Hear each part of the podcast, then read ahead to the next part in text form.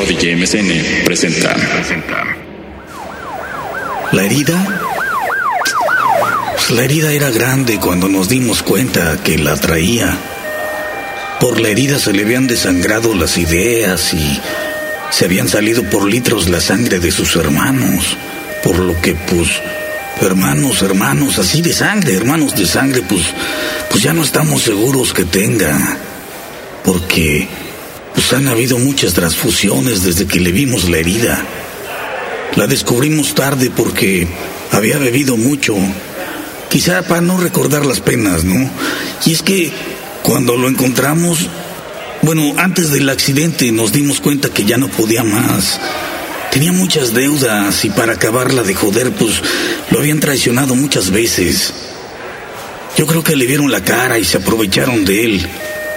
Es que el pobre estaba tan engañado que nunca se dio cuenta. Y es que siempre le gustó el trato extranjero, más el gringo, ¿no? Pero dicen que no tiene la culpa el indio, sino el que lo hace compadre, porque lo que se veía que le ardía en el alma, lo que le ardía en el alma al compadre eran sus amigos de aquí, no los extranjeros, sino los que lo engañaban y vivían aquí y decían que lo querían a harto, pero pero no se daba cuenta que todos lo querían solo por su dinero. Yo creo que yo creo que sí se daba cuenta, ¿no? Pero pues nunca hizo nada al respecto. Porque sí tenía dinero. Todos sabían que era bien pobre y se reían de él y decían que trabajaba de lavabaños para otros y no sé qué más, pero quién sabe de dónde siempre sacaba dinero. Pero mucho, ¿eh? Mucho dinero. Como para invitar a todos. Y es que le conocíamos unas historias de haber comprado cada cosa y siempre ir al rescate de, pues de no sé quién, y nos enterábamos que había invitado a todos sus amigos a unas fiestas, pues, pero de esas de irse para atrás. Y cuando lo vimos tirado, de que no podía moverse ni bien de la herida y de lo borracho, no dijo nada, ni con la boca seca y ceniza, ni con los ojos, porque seguro tenía pena de que nadie lo tomó en serio. Desde hace años nadie lo tomaba en serio, lo ponían a trabajar como, pues duro como burro, y todos decían que la fiesta con él estaba buena, que él sí sabía cómo divertirse, y los gringos le decían, tú firma aquí, así con esa pronunciación toda atropellada, y su sonrisa de llena, y le decían, y él firmaba porque le gustaba la palmadita en la espalda y le gustaba cuando le decían, así se hace muchacho, así se hace, pero él sabía que se estaba haciendo daño. Ahora estamos en la sala de espera. Dicen que está grave, pero ahora sí grave, grave, porque antes ya lo habían golpeado fuerte le habían sacado sangre de todas partes, de donde puede salir sangre, pero pero siempre salía adelante y se engañaba con que, pues, que ya era la última. Sí que tenía fuerza, siempre para salir adelante. Y ahí lo veías, trabajando de nuevo, juntando su dinerito. Y todos decían que era un jodido, pero mira que siempre sacaba harta lana para, para quedar bien con todos. Yo no sé cuándo empezó esto, a lo mejor, a lo mejor nunca lo respetaron. Es que el tequila era su debilidad. Le decían que era muy mexicano y se ponía unas del tamaño de Pedro Infante. Decían que tenía buena escuela, que la UNAM era buena, que de las mejores. Y, sí, pues ni modo de negarlo, lo de la escuela sí, ¿no? Pero, pues, ¿qué tal donde ponía sus ahorros? Le cobraban hasta por respirar, por todo, vaya. Y ahí lo tienes, pague y pague. ¿Y qué tal cuando lo saltaban? Bueno, pobre. Pasaba por todas las colonias camino al trabajo y había unas en las que casi diario mataban a alguien por ahí. Y otras no tan malas, pasaba por Polanco o el Pedregal, bien bonitas, bien bonitas, pero pues son bien poquitas en comparación con, con Iztapalapa y Mesa y, y esas como de Tijuana ese recorrido que él hacía todos los días. Yo siempre dije que le iba a hacer daño eso de, estar todo estresado. Y por eso a veces se iba a Garibaldi cuando podía y cantaba. Y siempre decía llorando, pero desgarrándose el alma. Siempre lo decía, riéndose del coraje cuando lloraba, como, pues, como, como engañándose. Lo decía muy claro porque lo recuerdo, lo recuerdo. Para que la realidad no se sufra tanto, eso decía. Me rompí el corazón porque, porque lo decía y se reía.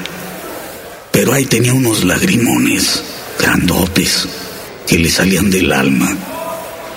Y luego se echaba su caballito de tequila y a seguirle. Pero yo veía que su alma le sufría.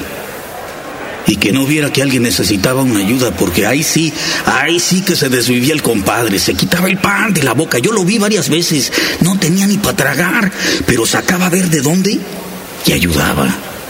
Y cuando ayudaba, le volvían a ver la cara de tarugo porque le daban baje. Y él daba comida o dinero o las dos y le decían, esto es para los niños que no tienen que comer en Haití o quién sabe dónde, ¿no? Y se clavaban el dinero, todos lo sabíamos. Yo digo que él también lo sabía. Era muy evidente, pero pues, no decía nada. Como que creía que después se iba a mejorar la cosa. Yo creo que por eso no nos vio los ojos cuando lo encontramos con una herida redonda en la espalda, ahí a la altura del riñón. Se la dieron porque en la fiesta cuando lo vitoreaban, en el 15 de septiembre, cuando todos decían no sé qué tantas cosas del bicentenario, pues que se caldean los ánimos y por primera vez dijo, ya no me van a seguir viendo la cara. Y no lo terminó de decir cuando alguien reventó una botella y se la guardó al compadre en el hígado. Y él se quedó quieto, sonriendo. No dijo más. Yo digo que sabía que podía suceder, que no iba a poder gritar ya nada porque en ese momento le iban a clavar otro botellazo de ya estate quieto. Y no dijo nada, porque aún aguantó parado en la fiesta y decía, ¿no quieren un taquito de carnitas? Están bien buenos. También escuché que también decía, la siguiente ronda va por mi cuenta. Y yo creí que nada más estaba borracho. Como, como últimamente, que ya no le encontraba mucho sentido a nada más que al tequila y al mezcal, pero ese 15 de septiembre fue distinto. El compadre tenía los ojos vidriosos, vidriosos, como diciendo que no podría salir de esa, que lo tenían medido, como ya resignado de su suerte de perro que sabía que estaba vigilado, que lo seguirían robando, que nadie le haría caso. Y es que, es que con tantos disque amigos uno se da cuenta que está bien solo.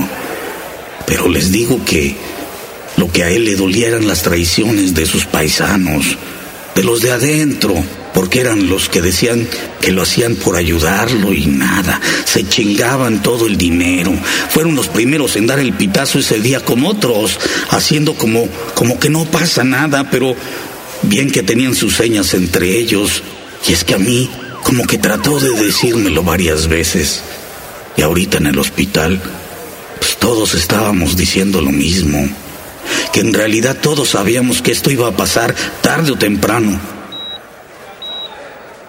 pues ahora sí, quién sabe si pueda resistir ni México el botellazo que le abrió la herida de 10 centímetros por la que se le salen las tripas con las que nos quiso tanto.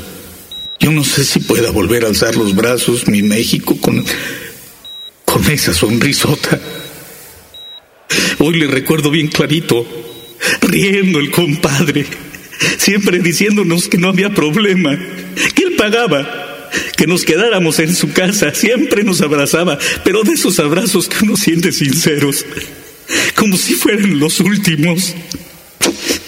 Ya quién sabe si mi México salga de esta. Y es que ahora sí le vi la herida bien grandototota. Es que creo que ya ni tiene dinero para el hospital. Y ya ves que la Cruz Roja está bien jodida también. Creo que ahora sí se nos va. Creo que ahora sí Ahora sí se nos pasó la mano. Nunca le hicimos caso y nada más nos duró. Nada más nos duró 200 años el compadre. Creyendo que era libre. Qué equivocado estaba mi compadre. Mi México. Híjole, creo que ya de esta no sale. Híjole, compadre. Yo creo que se nos quedó en el camino.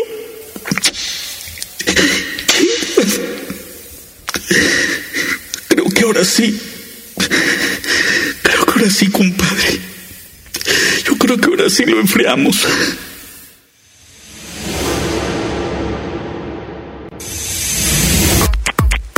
Esta producción es una idea de Jorge Tabuada, Federico del Moral y Fernando Benavides, con el fin de aportar una idea semanal que empiece a generar un cambio. Una sacudida en tu mente y conciencia, la que sea. Desde escuchar este podcast hasta que genere interés por involucrarte en la vida política y social de nuestro país. Cuestiona, actúa. Participa empezando por este espacio o en diferentes actividades, organizaciones civiles, vida política, ONGs y crea tu propia opinión. Un país informado es un país que cuestiona las decisiones de sus gobernantes y exige mejores resultados. Los representantes de tu delegación, municipio o estado están ahí para trabajar por ti y por el bien de tu país. Es su obligación y tienes derecho a saber qué es lo que están haciendo y por qué. Los primeros pasos para ser un ciudadano activo son el tener interés por la realidad de su tierra, de sus gobernantes, de los diferentes movimientos. Al descargar este podcast, te has convertido en un ciudadano activo. Continúa de esta manera. Trujo, Los Impostores y No Más por Chingar Producciones.